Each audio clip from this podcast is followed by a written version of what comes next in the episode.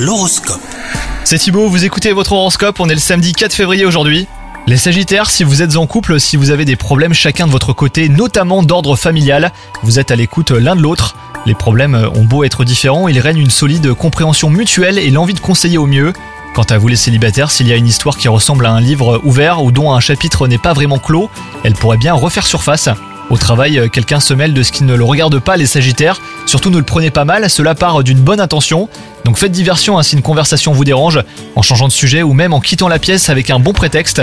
Côté santé, rien d'inhabituel, mais vous êtes plutôt euh, sous tension aujourd'hui, les Sagittaires. Vous n'êtes pas sûr de savoir ce qui vous stresse. Cela ressemble à une accumulation de petites inquiétudes du quotidien, teintées d'une envie euh, de prendre des vacances. Pensez-y, bonne journée à vous